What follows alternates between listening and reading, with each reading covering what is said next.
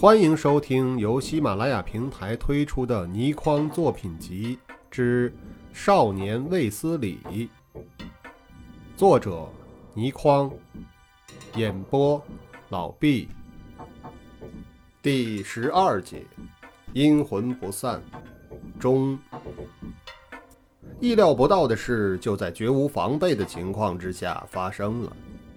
那次军事任务。是要以一个营的兵力突施袭击，去突击敌军的一个团，要以少胜多，行动机密之极。入黑之后，已神不知鬼不觉地来到了离敌军只有五六里的路程之处，只等到午夜，一开始进攻就可以成功了。而且，来自家乡的消息告诉他们，他们的妻子都怀孕了。离进攻大约还有四五个小时，部队在一片浓密的森林之中休息，养精蓄锐，准备厮杀。当晚，月黑风高，正是偷袭的好时机。进了村子之后，下了命令，不能有一点亮光，不能有一点声音，士兵军官一律遵守，不得有畏。营长和副营长以身作则，两人背靠着一株大树坐着。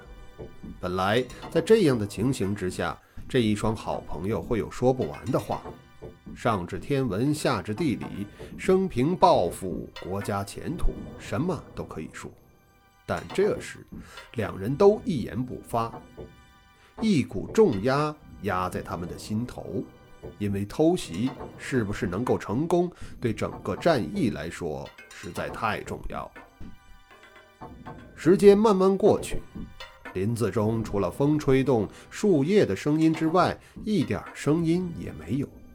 只怕连树上的飞鸟也不知道林子里多了两千多个不速之客。就是这么的寂静。就是这么的紧张，忽然一下响亮而又急促的马嘶声陡然响起，马嘶声还没有停，祝志强已经直跳了起来，而且一下子就听出那是他心爱的大青马的嘶叫声。他也听出来，大青马在发出这下嘶叫声之际十分痛楚，显然是遭受到了极痛苦的事情，而且。在这样的环境中，忽然传出了一下如此响亮的马嘶声，也令得人心头大震，就像是一锅沸油之中陡然浇进了一勺冷水一般。刹那之间，各种声响虽然不响亮，可是也形成了一股一股的暗涌，颇有一发不可收拾之势。祝志强和邝志强两人在黑暗中轻轻碰了一下对方。两人的一切行动都有默契，邝志强立时通过身边的传令兵传令下去，保持肃静。祝志强则循声撞击了过去。他武术训练高强，黑夜之中飞奔而出，如鬼似魅，身法奇快，一下子就到了战马停住的所在。营中战马不多，不到十匹，有三个马夫。为了使畜生不发出声响来。所以十匹马分开来拴，免得发出摩擦。祝志强直扑大青马的所在，去了解何以大青马会在这种情况下发出了那样的一下嘶叫声。邝志强连下了三道命令，他的命令传到哪里，哪里就静了下来。等到全部暗涌平息，林子中恢复了平静，祝志强却还没有回来。邝志强心中不禁大惊，他素知自己这个好朋友行事果断之至，若是马夫出错，在这种紧急情况之下立即军法从事，也不是什么了不起的事。何以去了这么久还没有回来呢？他想往刚才马斯发出的地方去查看，可是他又知道，黑暗之中不知有多少士兵军官在留意长官的行动。若是营长和副营长都为了一匹马儿而行动仓皇，那么就会影响军心了。所以他只好耐着性子等着。一分一秒过去，他简直坐立不安，全身都在冒汗了。这时才听得有极轻的脚步声传过来，祝志强回来了。邝志强忍不住压低了声音问：“怎么了？”祝志强的声音也极低：“马夫想偷大金马开小差，被大金马踢了一脚，他刺死了大金马。”邝志强又惊又怒：“那马夫呢？”祝志强闷哼了一声：“给他溜走了。”邝志强在当时心中生出了老大的疑问。祝志强的身手何等了得，治军何等之严，发生了这样的事，如何能容得那马夫溜走呢？可是当时的环境实在不适宜再追问下去，所以他也闷哼了一声，把怀疑藏在心底，没有问下去。事后，他们为自己的这种行为懊丧欲绝，几乎没有吞枪自尽。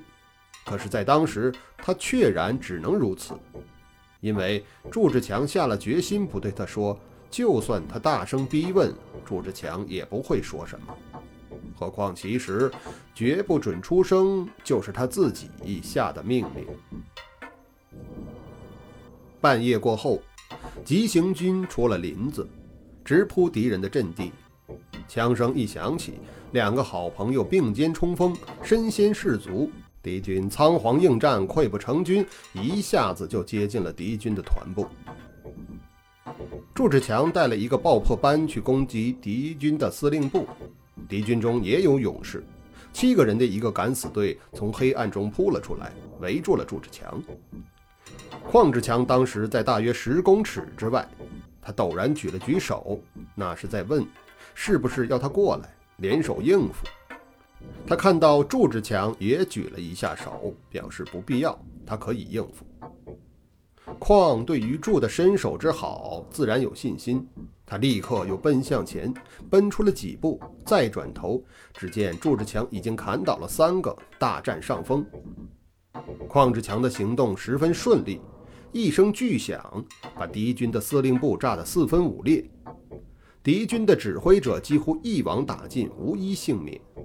邝志强满怀胜利的喜悦，要和祝志强分享时，就看到一个参谋上气不接下气奔了过来，向他报告：“ 营营长挂彩了。”军队之中，受伤不叫受伤，叫挂彩。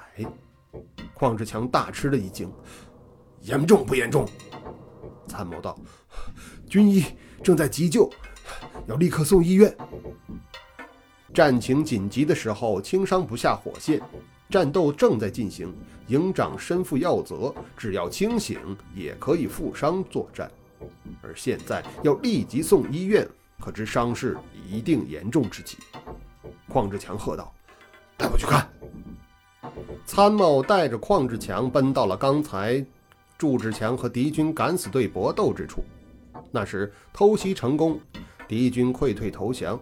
战斗已经完成了一大半，邝志强看到军医护士乱成了一团，他一走近，看到祝志强由一个护士扶着半坐，左胸口血如泉涌，衣服被剪开了一角，有一处很大的刀伤。那刀伤是肉搏时中了刀所致，以祝志强的武功而论，竟会被对方在这么要害部位刺中一刀。那当真是不可思议之极的事。止血药、绷带一层层扎了上去，总算勉强止住了血，立即送到最近的医院去。邝志强又惊又怒，可是他要负责指挥，不能跟了去。战斗结束，邝志强赶到医院，祝志强还没有醒过来。军医一见邝志强，竟然哇的一声哭了出来。营长，营长他带伤上阵，他他伤得这么重，还上阵和敌人拼杀。邝志强一怔：“你你乱七八糟说什么呢？”军医激动得说不出话来，把邝志强带到了仍昏迷不醒的伤者之前。邝志强看到伤者的左胸伤处扎着绷带，而在腰腹之间另有伤处，看来比左胸的伤还要严重。军医吸了一口气，指着腰腹间的伤处说道：“送到医院才发现，他这里早受了伤，只是草草包扎，一直在流血。那是战斗开始之前受的伤，也是刀伤，伤口又阔又大，是一种有锯齿的刀刃所造成的。那不是普通人用的刀，是武术家的兵器。邝志强听到了一半，就天旋地转，几乎没有晕了过去。他立即想到了那个被他称为“阴魂不散”的王天兵。王天兵的兵器就是一柄后背锯齿短刀。他也想起了战斗开始之前的那一声马嘶。祝志强去查看后，久久不归，和那个失踪了的马夫。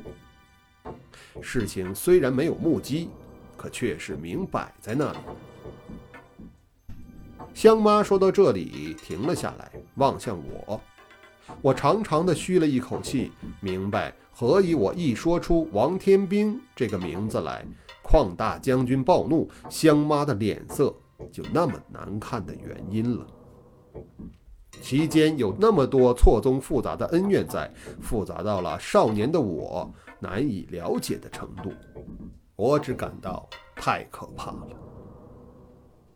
没有过多久，就查明了那个溜走了的马夫是一年之前才加入军队的，来历不明，平日绝不出声，面目普通，谁对他也不会留意。明摆着的事实是，王天兵改装仪容，混进了军队当马夫，在等候机会。他终于等到了良机，在那个晚上，一刀刺死了祝志强心爱的大青马。马临死之前惨思，他知道祝志强一定会来查看。黑暗之中，死马之旁，他阴魂不散，终于偷袭成功。祝志强被他偷袭得手。当然也会有反击，所以王天兵可能是负伤逃走的。而王天兵却想不到的是，祝志强在受了重伤之后竟然如此坚强。由于战斗在即，他竟然隐瞒了自己的伤势，若无其事，照样指挥战役。他腰腹间的伤口很大，草草包扎，流血过多，硬撑着战斗，以致又在敌方敢死队的围攻之下再受重创。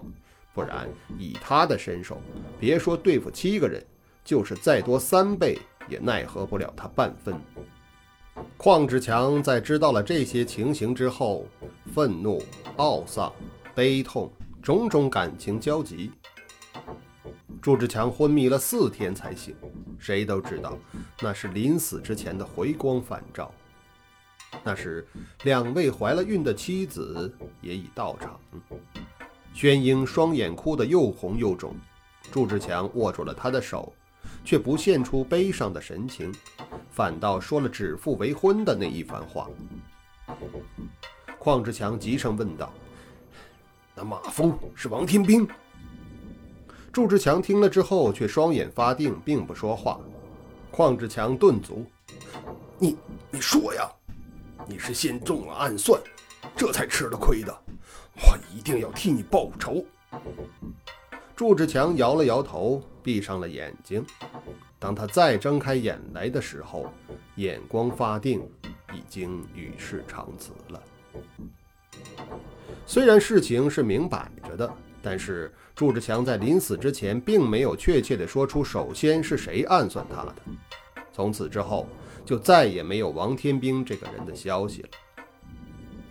邝大将军运用了一切可能的去找他，甚至想派兵去直捣三姓桃园，但是香妈却反对了。他不会回去的，他没有脸回去。直到不久之前，香妈才对祝香香略略说了当年的怪事，并且对香香说：“那个人，竟像也在本县居住似的，落脚在本县的大户魏家。”这就是祝香香为什么要我带她去见我师傅的原因。祝香香长得和香妈十分相似，王天兵陡然看到她，自然大吃一惊。而祝香香也想到有可能是自己的杀父仇人，竟是一脸的愁苦。他一时失措，只好转身便跑。当时我只觉得奇怪，怎想到会有那么多的曲折在？香妈说完了之后。我们都不出声，因为他所说的一切实在不是一时三刻可以消化得了的。第十二节中完。